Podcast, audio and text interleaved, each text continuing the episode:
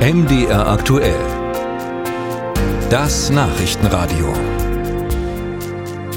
Wenn sich heute die Ministerpräsidenten der ostdeutschen Länder in Berlin zur gemeinsamen Ministerpräsidentenkonferenz treffen, dann soll es unter anderem um die gesundheitliche Versorgung gehen oder, um es auf den Punkt zu bringen, wie ein Kollaps angesichts des sich weiter zuspitzenden Ärztemangels vermieden werden kann. Die, Betre äh, die Probleme betreffen ganz Ostdeutschland und Sachsen-Anhalts Ministerpräsident Haseloff schlägt vor, bei der Vergabe von Medizinstudienplätzen Landeskinder zu bevorzugen, denn die bleiben dann eben auch meist nach dem Studium im Land. Dafür braucht es aber die Zustimmung anderer Länder. Über die aktuelle Situation in Sachsen-Anhalt berichtet Doreen Jonas. Hausärzte, Zahnärzte, Kinderärzte, Augenärzte. Mangel gibt es nahezu in allen medizinischen Bereichen.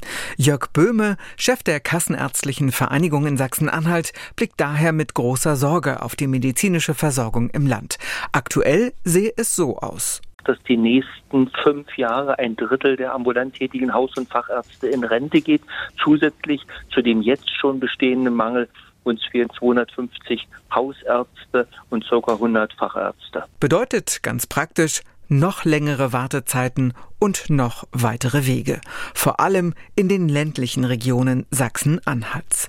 Die Kassenärztliche Vereinigung pocht seit langem darauf, die Zahl der Studienplätze zu erhöhen und auch darauf, Bewerber aus Sachsen-Anhalt zu bevorzugen.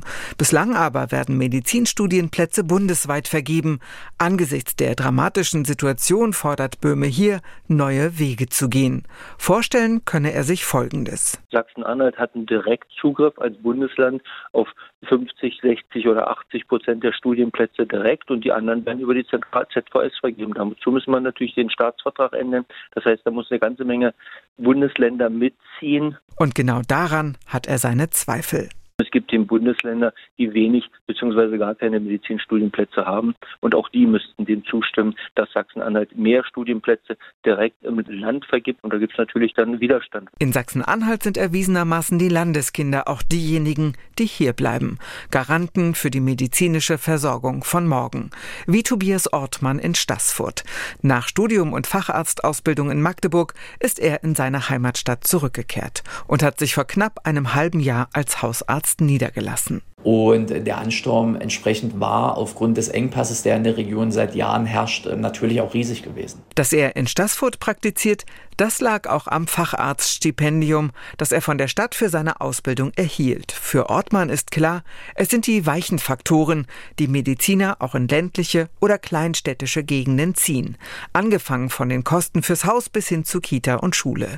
Denn niederlassen könne man sich derzeit wegen der drohenden Unterversorgung ohnehin fast überall im Land. Wir müssen das, was begonnen wurde, fortsetzen die Studienzahl erhöhen, die Quantität und Qualität entsprechend anpassen, um mittelfristig Ziele zu erreichen. Aber kurzfristig ist es ganz klar, wird es nur schlechter werden. Es gibt keine Möglichkeit, dass kurzfristig die, die Medizin dahingehend verbessert werden kann. Ne, das geht einfach nicht, ja, weil die Leute fehlen.